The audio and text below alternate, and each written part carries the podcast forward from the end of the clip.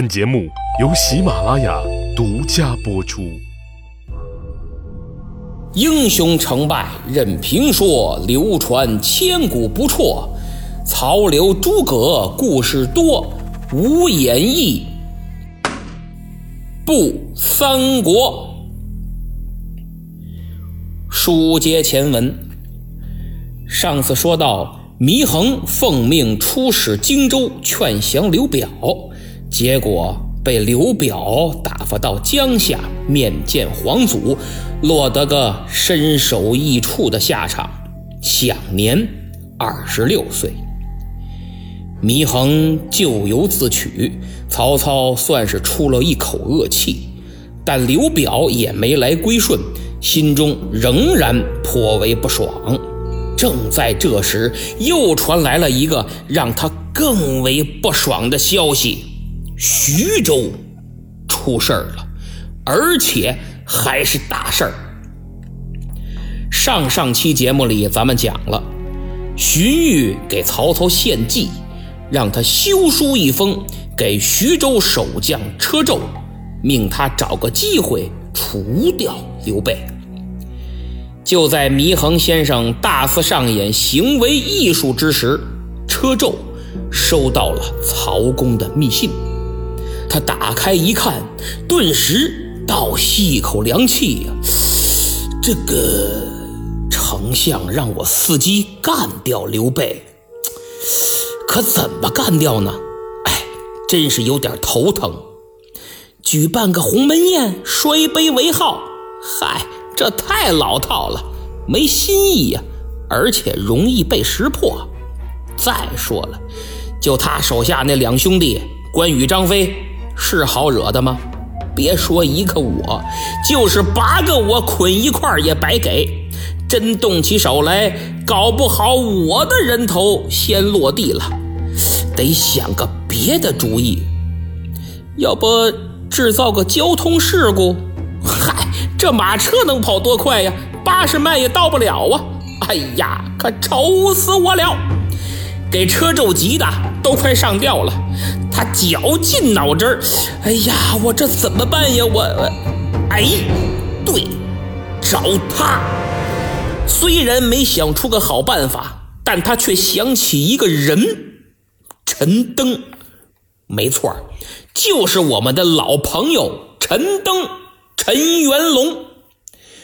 车胄眼前一亮，心想：这陈登足智多谋，让他给出个主意。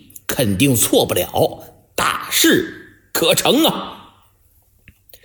车胄赶紧派人请来了陈登，并把曹操的密信递上近前。陈登看过之后，稍加思索，微微一笑：“哈哈，将军，此事容易呀！啊，容易？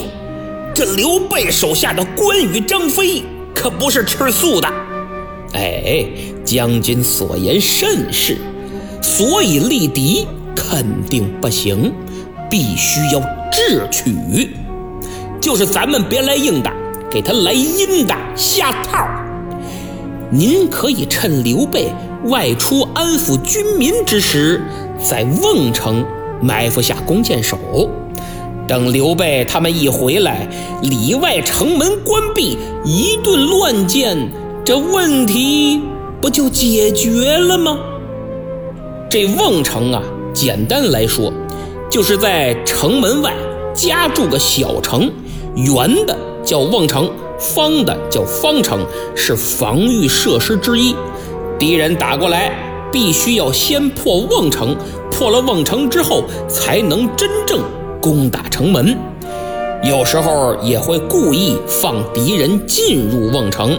这样的话，里外城门关闭，就能三百六十度无死角的射杀敌军，你躲都没地儿躲。陈登就打算给刘备来这手，可够狠的啊！车胄一听，好，太好了，马上就依计而行。车胄紧锣密鼓的安排暂且不表，单说陈登。回到家中，得意洋洋地跟老父亲陈规说了自己如何足智多谋。刘备这回有死无生，为曹丞相除此心头大患，自然少不了封赏啊！陈登恨不得都开始计划这赏金怎么花了，可没想到闻听自己儿子设计要害刘备，老爷子当时就怒了，把陈登是臭骂一顿，当即让他赶紧去给刘备通风报信儿，想办法补救。听到这儿，估计有的朋友就蒙圈了。哎，怎么这爷儿俩还干上了？原来不都是帮着曹操的吗？其实啊，这陈规是个坚定的挺刘派，他觉得皇帝就应该姓刘。看着曹操现在把持朝政，越来越不把献帝当回事儿，就颇为不满，很是看不惯。由此导致父子二人的政见出现了分歧，儿子帮曹操，老子帮刘备。陈登一看这老爷子是真翻脸了，当时就害怕了，扑腾跪地下，立马承认错误，然后转身就往外走。可不嘛，你自己挖的坑还得自己填呢。他搬鞍认凳，上了马，着急忙慌的出城去找刘备。见着刘备，他就把曹操写密信给车胄的事儿全盘托出，还说车胄一人定下毒计，要在瓮城射杀皇叔您呐！大家听听，这么歹毒的主意成车胄自己出的了，哎，跟他是一点关系也木有啊！刘备闻听是大惊失色呀，心想：好险呀，这徐州城。是回不去了。哎呀，自己好不容易逃出了许都，现在又面临着无处安身的尴尬境地，该怎么办呢？刘关张加上陈登几个人开了个小会，一商量，干脆一不做二不休，陈登返回徐州做内应，咱们将计就计。把徐州直接拿过来得了，撕破脸跟他姓曹的干。主意已定，陈登和刘备等人就分头行动。这车胄啊，在城里是坐立不安，等着刘备一行人归来的消息。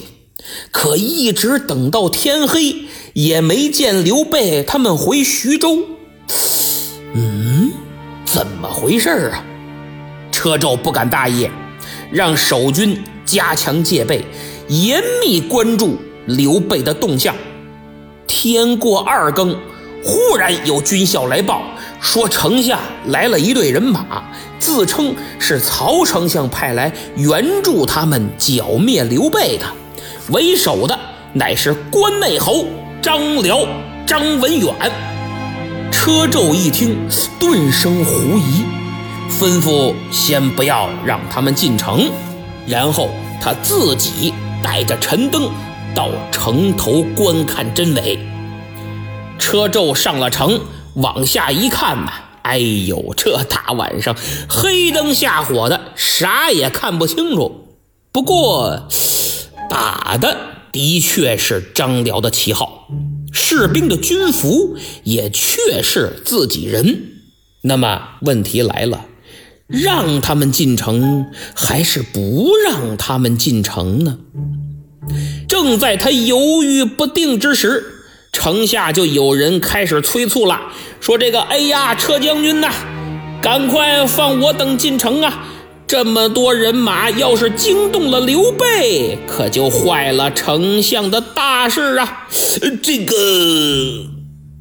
车胄一琢磨，别急，我还是别大意，出城看看再说吧。想到这儿，他披挂上马，带一千兵卒出城，单留陈登在城头接应。刚过了吊桥，只见对方军中门旗往两旁一分，冲出一匹战马，马上端坐一员大将，卧蚕眉，丹凤眼，面如重枣，五柳长髯，倒提青龙偃月刀。不好，是关羽关云长。关羽用刀一指车胄，匹夫，你居然要设计害我兄长，拿命来！说着话，催马直取车胄。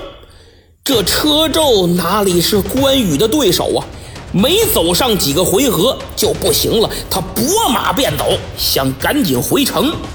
回城？哼，那可回不去了。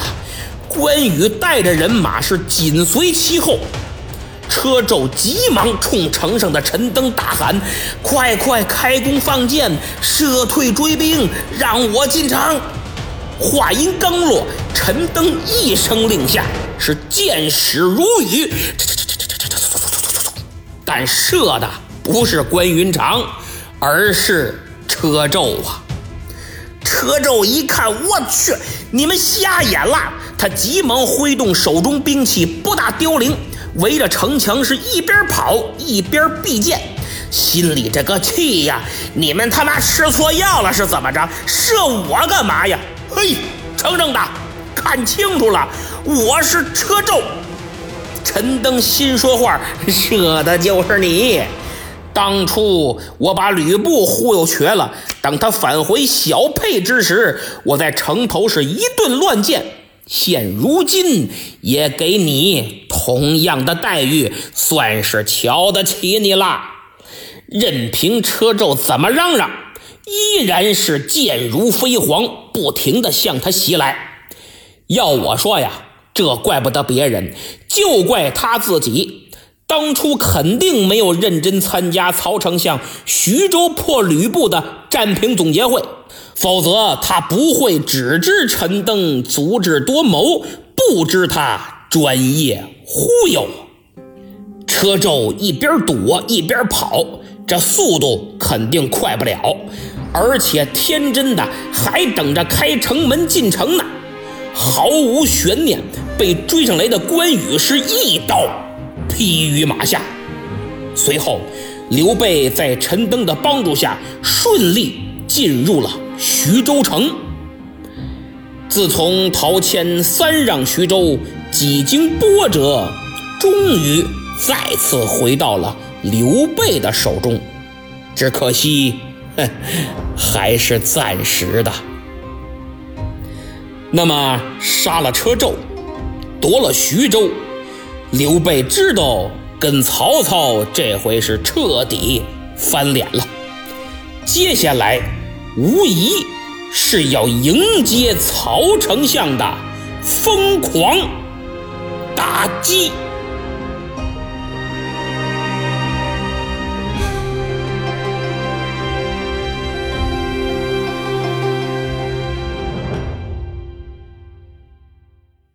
好，节目就讲到这儿。今天是二零二一年的第一天，在此向所有收听本节目的听友致以诚挚的祝福，祝大家新年快乐。其实，在过去的二零二零年里，我最开心的就是回复诸位的评论留言，最感动的就是面对黑粉儿，不少听友挺身而出主持公道。我看了一下后台数据。二零二零年收听本专辑最多的听友是龙头之龙头，在此特授予你无演义不三国铁粉荣誉称号。希望其他听友以此为榜样，迅速掀起向龙头之龙头同志学习的热潮。同时，粉丝们要大力营造比学赶帮超的浓厚气氛，尽快涌现出一大批叫得响、过得硬的先进典型。本着无演义不三国，一天不听就难过的宗旨，带动身边更多人加入到听友队伍中来，力求实现二零二一年将本专辑置顶霸占喜马拉雅首页的宏伟目标。那么会后，请粉丝们以家庭为单位进行动员部署，传达我的讲话精神，并将会议记录拍照片上传至节目的留言区啊，嘿嘿，开个玩笑。其实，二零二零年对我来说是翻天覆地的一年，因为这一年，我和拉菲老师共同推出了《无演义不三国》，使我原本默默无闻的主播成为了喜马拉雅的古籍唤醒人，和平台签约，历史频道月度优质主播，这是二零二零年八月以前呀，我做梦都没想过的。一方面是因为我们自身努力做好节目，另一方面也是更重要的，就是平台的帮助和广大听友你们给予的支持和认可。请允许我代表拉菲老师对诸位的支持表示最诚挚的感谢。今年我会加快速度更新啊，只是最近还不行，因为前天也就是三十号发生了点小意外，我右手受伤了，现在很不方便写东西，这右手只能一指禅，所以进度慢，还请大家呀多多包涵。等好了，好了，我一定多更快更，回馈大家的厚爱。上期节目的沙发被吉威吉尔二零七七抢了，恭喜啊！第二位是大猫睡着了，第三位是无演义不三国老朋友啊，都是铁粉儿。希望二零二一年你们继续陪我走下去。为了表示诚意，大元旦的主播给今天提到的四位听友龙头之龙头吉威吉尔二零七七大猫睡着了和无演义不三国每人赠送小礼品一份儿，中国的养生白茶。你们私信联系我吧，我给你们寄啊。因为这个白茶呀，是一位听友粉丝送给我的，他就是做茶叶的，我喝着感觉不错。其他听友如果对白茶感兴趣，可以添加微信幺八五幺八幺六四幺二三啊，幺八五幺八幺六四幺二三，发送申请时填写《三国演义》，就能获得咱们的专享优惠。它的白茶品种齐全，各个年份都有，健康养生，还能配礼盒送亲朋好友。正好春节快到了，少不了迎来送往，这是个不错的选择呀！添加微信幺八五幺八幺六四幺二三，发送申请时填写《三国演义》就有专享优惠。好，今天就到这儿，咱们下期再见。